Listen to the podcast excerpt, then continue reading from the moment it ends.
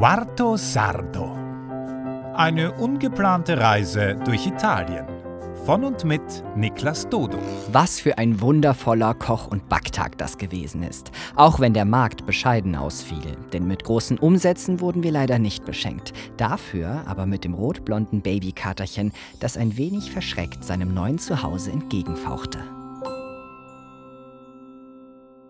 Kapitel 8 18. Juni Es scheint, dass meine Texte die Tendenz haben, kürzer zu werden.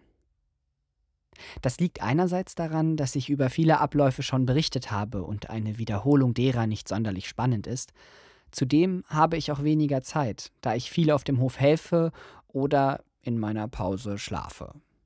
Aber um ehrlich zu sein, wird mir das Schreiben manchmal auch ein wenig anstrengend.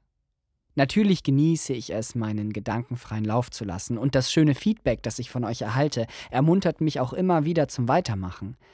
Es hat aber auch Suchtpotenzial. Ich habe anfangs begonnen, meine Gedanken für mich aufzuschreiben. Nun habe ich mehr und mehr das Gefühl, für andere zu schreiben.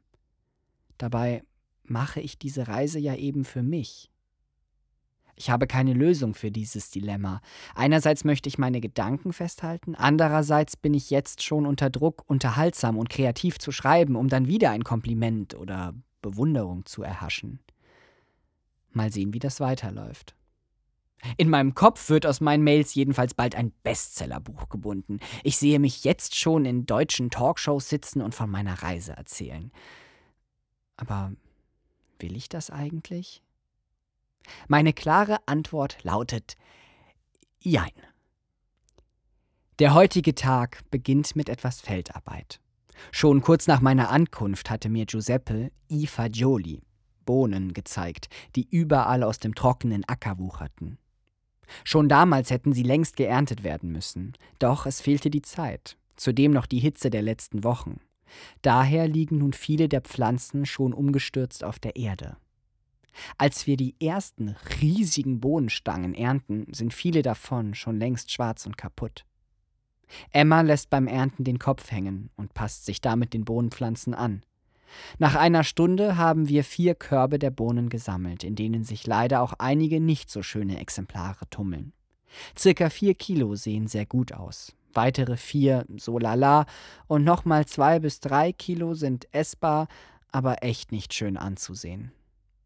Während der ganzen Ernte zeigt sich durch Emmas zusammengepresste Lippen ein Schleier der Resignation, dem sie trotz ihrer optimistischen Art heute nicht entkommen kann. Irgendwann ist dann auch diese Arbeit getan und wir retten uns in den Schatten. Die Hitze hier macht mir überraschenderweise nicht viel aus. In Deutschland ist es durch die höhere Luftfeuchtigkeit viel schlimmer. Lediglich das viele Schwitzen ist für mich und meine Haut ein immer größer werdendes Problem. Schon als Kind hatte ich Neurodermitis gehabt, und wie es häufig vorkommt, lagen damals die entzündeten Bereiche der Haut in den Kniekehlen und Armbeugen. Später wechselte alles auf meine Hände, die derart stark entzündet waren, dass ich manchmal meine Abi-Klausuren mit feuchten Abdrücken meiner nässenden Hände abgeben musste. Das war schrecklich. Der Juckreiz war nachts unbarmherzig und ließ mich meine Haut blutig kratzen. Wenn ich es am Tage nicht mehr ausgehalten habe, ging ich ins Bad und ließ brühend heißes Wasser über meine Hände laufen. Die Hitze ließ meine Nerven tanzen, eine Befriedigung der Sinne. Unbeschreiblich, erleichternd, schmerzhaft. Alles war besser als dieser nicht enden wollende Juckreiz. Als Kind bekam ich nur manchmal Cortisoncreme. Das half schnell und wirksam, kam damals aber nur bei stärkeren Schüben zum Einsatz. Auch in der Pubertät wirkte das Cortison zu Anfang wahre Wunder bei meinen Händen. Binnen Minuten war der Juckreiz weg. Das Nässen hörte auf, die Pocken verschwanden, die Haut heilte. Hörte ich jedoch mit der Behandlung durch Cortison auf, kamen die Schübe zurück. Meine Haut verlernte sich selber zu heilen. Die Hautärzte verschrieben mir mal diese Creme, dann jene. Ich konnte im Alter zwischen 14 und 17 ein ganzes Arsenal an verschiedensten Cremes und Salben vorweisen. Kamelsalbe, Soventol, Hydrocort, Bepanthen, Ecural, Dermatop, Prednitop. Über die Monate verschrieben mir die verschiedenen Hautärzte immer stärkere Salben. Zuletzt wirkten auch Cortisonsalben der Stufe 4, der höchsten Stufe, nur noch bei ständiger Anwendung. Wie ich also von meinem Leid befreit wurde? Ich habe recherchiert. Alternativen gesucht, gelesen und einen Bericht über Lichttherapie gefunden. Kein Cortison, keine Tabletten. Nur meine Hände unter einem Licht, das die Entzündungsreaktion in der Haut hemmt. Ein Hautarzt in meiner Nähe hatte eine solche UV-Lampe in der Ecke verstaut, und sie schien außer von mir von niemandem gebraucht zu werden. Ja, können wir mal probieren, war alles, was er zu meiner Anfrage sagte. Er schien aber nicht sonderlich begeistert. Ich setzte sofort eigenmächtig sämtliche Cortisonsalben ab und nach sechs Monaten Bestrahlung, zwei bis dreimal die Woche, waren meine Hände nahezu geheilt. Obwohl der Effekt nur zwei Jahre hätte halten sollen, haben meine Hände bis heute, da ich sie aber auch sehr pflege, nahezu keine Schübe mehr gehabt. Und warum erzähle ich das alles? Zum einen, weil es so viele Menschen mit unterschiedlichsten Beschwerden gibt, die die Hoffnung nach Jahren vielleicht schon aufgegeben haben. Denen möchte ich Mut zusprechen, nicht aufzuhören, nach Alternativen zu suchen. Sowohl in der Schulmedizin, die ich überhaupt nicht verteufeln möchte, aber auch in alternativen Bereichen. Zum anderen, weil es auch mit meiner jetzigen Situation in Bologna zu tun hat, wo ich unter dem schattigen Vordach sitze und schwitze. Und genau deswegen bekomme ich jetzt an unangenehmen Stellen leichte Hautirritationen. Im Sommer ist das normal bei mir, aber nervig. Vor allem, weil ich mir ständig in den Schritt fassen muss, um mal durchzulüften. Auch die Oberschenkel nörgeln durch die Reibung gerne mal rum. Meine Haut würde ich generell als sehr zickig beschreiben. Vor meinem Trip nach Italien hatte ich die großartige Idee, den Epilierer meiner Mom auszuprobieren, oh Mann, und damit meine Brust zu entjungfern. Ich hatte keine Ahnung, wie so ein Ding funktioniert, aber drückte erstmal den On-Knopf. Mein Wissen über Folterinstrumente des Mittelalters ist nicht gerade sehr groß, aber so müssen sie damals auf jeden Fall geklungen haben. Und weil ich nicht als Weichei dastehen wollte, hielt ich mir das Teil dann also an die Brust. Ja, es war schon schmerzhaft, aber aushaltbar. Jedoch rötete sich meine Haut so extrem, dass ich nach der Hälfte aufhören musste. Nun habe ich seitdem eine halbenthaarte Brust, die seit zwei Wochen beleidigt Pickel sprießen lässt. Auch deshalb habe ich immer nur im T-Shirt gearbeitet und nicht oberkörperfrei. Ich wollte Emma vor einem sofortigen Brechanfall bewahren. Jetzt zeigt sich meine Haut jedoch wieder versöhnt und heilt langsam aus, weshalb ich im Schatten ohne T-Shirt vor mich herdampfe. Dafür sind nun meine Beine von Kratzern, Stichen und Bissen aller vorhandenen Insektenarten dieses Planeten beschenkt und jucken rot gesprenkelt vor sich hin. Im Laboratorio legen wir sofort mit den Marktvorbereitungen los. Wir sind fleißig am Werkeln und ich mache viel Blödsinn. Emmas Laune ist auch wieder heiterer. Sie droht allerdings zu kippen, als sie das erste Burgerbrötchen aus dem Ofen holt. Ihr Wunsch waren rote Burgerbrötchen mit rote Betesaft im Teig. Vor dem Backen war er auch rosarot. Nun hat das knusprige Brötchen allerdings seine ganze Farbe ausgeschwitzt und sitzt kränklich blass vor uns auf dem Tisch. Der Tag ist gerettet, als wir die Teiglinge dann nochmal mit frischem rote Betesaft einpinseln, um kurz danach warme, knusprige, farbenfrohe Burger zu erhalten. Wir quatschen viel und der Google-Übersetzer bleibt nahezu unangetastet.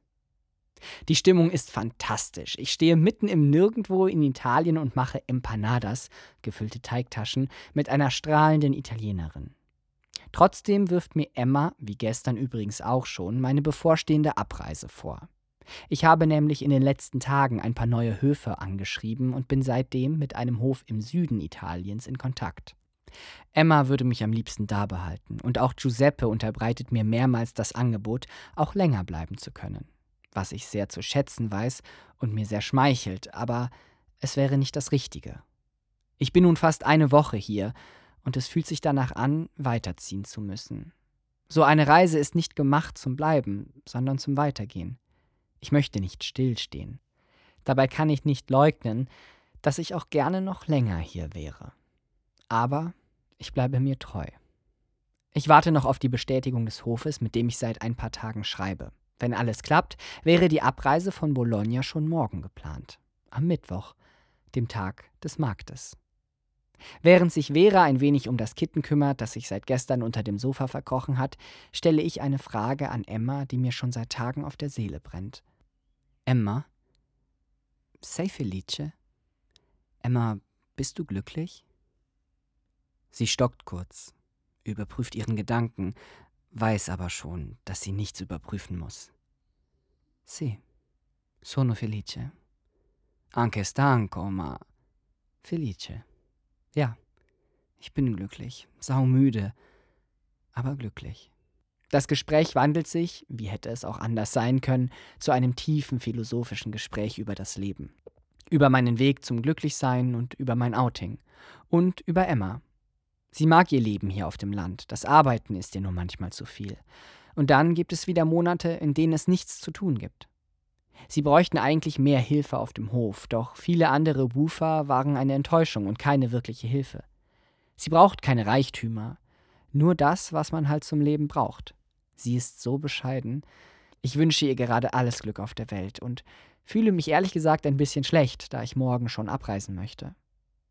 Giuseppe, glaubt sie, sei nicht zu 100% glücklich, aber nahezu. Die Arbeit verlangt viel ab, dazu noch die Bambini. Ich verstehe, was sie meint. Die Zweisamkeit fehlt. Man ist zwar den ganzen Tag zusammen, aber irgendwie auch nicht. Sie würde gerne ein bisschen reisen. Wien fände sie schön. Ich verspreche ihr, mich nach günstigen Unterkünften umzuhören, die sie sich leisten können.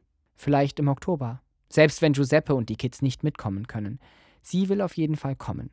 Ich werde da sein. Und dann machen wir die Stadt ein bisschen unsicher. Ich mache uns Röstis und verschiebe in Gedanken mein eigentlich heiß ersehntes Gelato wieder mal auf den nächsten Tag, weil wir noch bis abends zu tun haben werden. Aber Emma verspricht mir, dass in der Nähe des Marktes in Bologna eine Wahnsinns-Eisdiele wäre, zu der wir morgen dann gehen könnten. Es ist mittlerweile nach Mitternacht. Ich sitze am Esstisch des Hauses und werde von einer abnormal großen Hornisse, die im Minutentakt gegen die Glastür klopft, davon abgehalten, zu meinem Bett zu gelangen. Es ist sicherlich die gleiche Hornisse, die seit meiner Ankunft täglich mindestens einmal ins Haus fliegt, Visite macht und dann umkehrt, um daraufhin andere Menschen zu tyrannisieren. Ich muss alleine mit diesem Schicksal hadern. Giuseppe ist heute Nacht ausgegangen und Emilia wollte nur schnell die Kinder ins Bett bringen, ist aber wahrscheinlich auf dem Rückweg vor Müdigkeit kollabiert.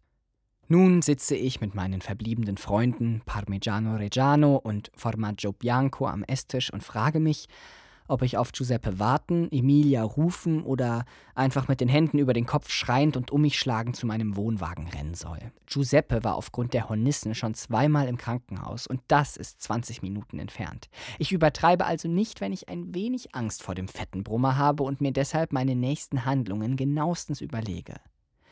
Ich muss aber noch duschen und vor allem meine Füße waschen, weil ich fast den ganzen Tag barfuß unterwegs war. Es führt also kein Weg daran vorbei, durch die Tür in die Ungewissheit zu stürzen.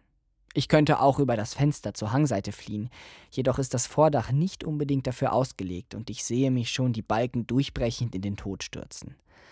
Also bleibt nur die Glastür, an dem Stachel des Todes vorbei und hinein in die Dusche der Mitternachtsspinnenhölle, um irgendwann endlich, ja irgendwann dann ins Bett gehen zu können. Okay, wünscht mir viel Glück. Bis später. Ich habe die Außenbeleuchtung genutzt, um die mich stalkende Hornisse endlich wegzulocken. Jetzt sitze ich in meinem Badezimmer und überlege, wie ich ohne frische Klamotten zu meinem Wohnwagen kommen soll. Was soll's? Nachdem ich geduscht habe, schnappe ich mir meine Kulturtasche und gehe, nur mit Handtuch und Chucks bekleidet, in Richtung Wohnwagen.